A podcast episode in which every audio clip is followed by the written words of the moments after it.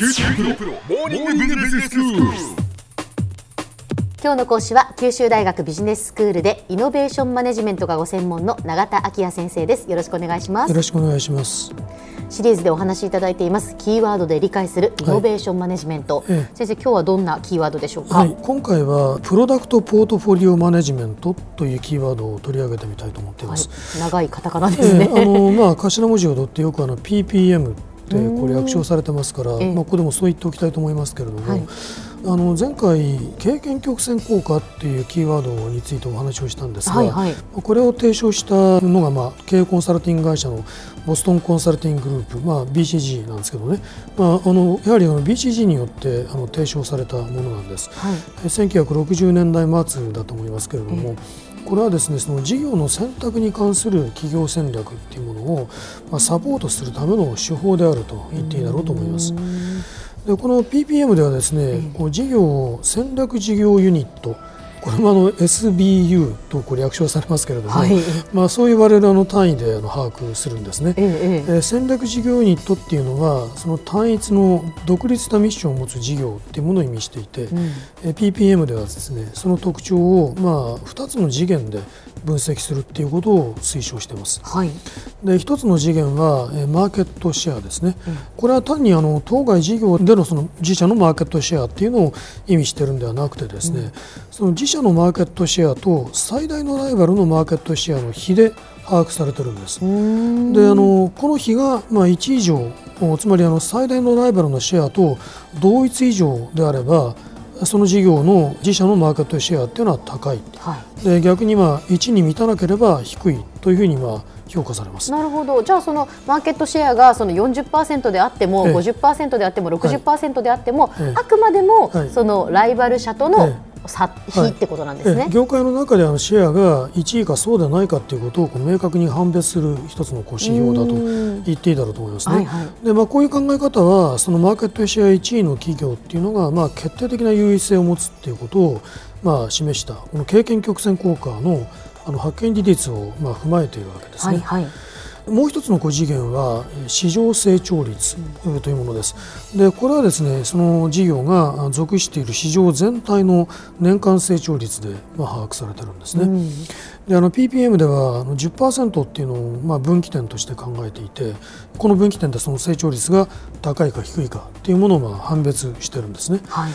この考え方の背景にあるのは、まあ、どんな事業もですね、まあ、人間の一生と同じように誕生からまあ成長、成熟という段階を経て、まあ、やがてはまあ衰退すると、まあ、そういういわゆるそのライフサイクル仮説というまあ見方を反映しているんですね。うん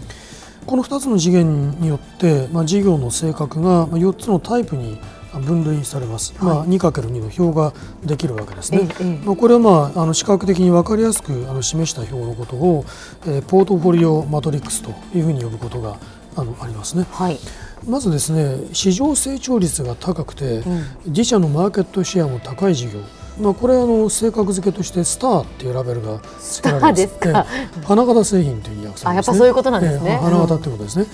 でその次にですね市場成長率は低いけれども、マーケットシェアが高い事業っていうのがあるわけですね、はいはい。でこれは、まあ、あの通常低コストで多くの現金収入をもたらしますからえキャッシュカウという言葉で表現されます。あ日本語では金のなる木っていうふうにまあ呼ばれてますね。はえーそれから逆にですね、あの市場成長率は高いけれども、マーケットシェアが低い事業というのもあるんですね。あそうですね。こちらのコストがかかって、まあ、現金収入が少ないためにキャッシュフローは通常まあ最悪になるんですね、ただしその花形に成長させられる可能性があるわけですね、はいはい。そのために、まあ、あのプロブレムチルドレン、まあ、問題児というふうに 呼ばれているわけです。面白いですねネーミングが、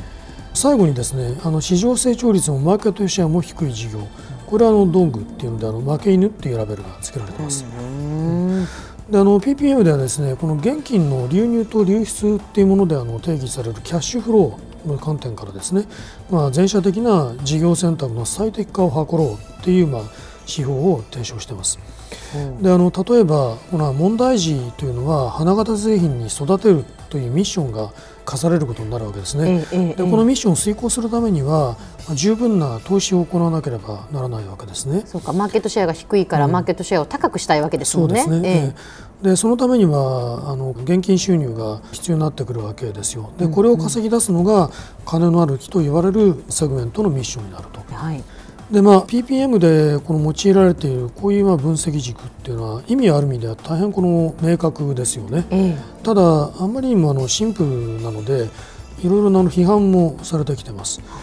でまあ、例えばその自社事業のその競争ポジションを評価する上で果たしてその相対的な市場シェアっていう指標だけで十分なんだろうかとかですね、あるいはまあ事業の魅力度っていうものを考える上で市場成長率っていう指標だけで十分なんだろうかっていう批判があるんですね。はいこういう問題点を考えた上で、まあよりその多元的な評価項目を組み込んだ、まあ、そのポートフォリオというものも提唱されているんですね。まあ、これもあのコンサルティング会社であるマッキンゼーという会社がありますけれども、ええまあ、そういうところから提唱されてますしまたあの GE あのジェネラルエレクトリック社のような企業はですね、えーこのマッキンゼーと協力して9つものセルを持つあのポートフォリオグリンドっていうのを開発して、まあ、実際に、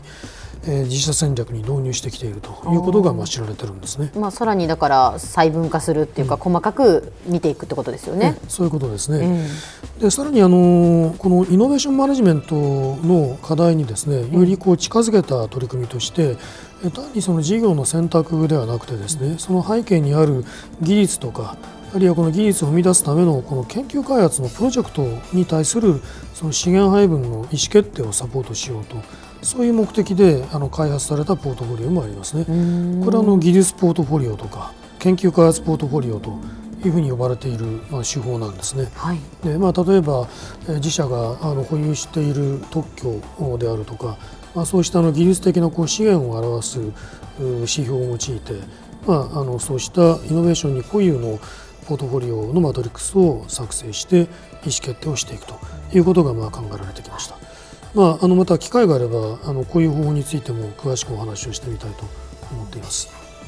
では先生今日のまとめをお願いします。はいえーまあ、プロダクトポートフォリオマネジメントという言葉を取り上げました、えーマーケットシェアと、まあ、その市場成長率という指標を用いて、まあ、戦略的に事業選択を行う手法であると、まあ、そうご理解ください。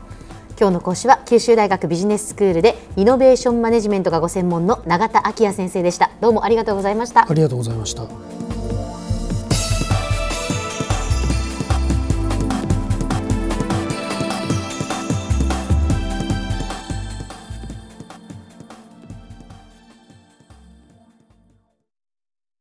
QT プロは通信ネットワーク、セキュリティ、クラウドなど QT ネットがお届けする ICT サービスです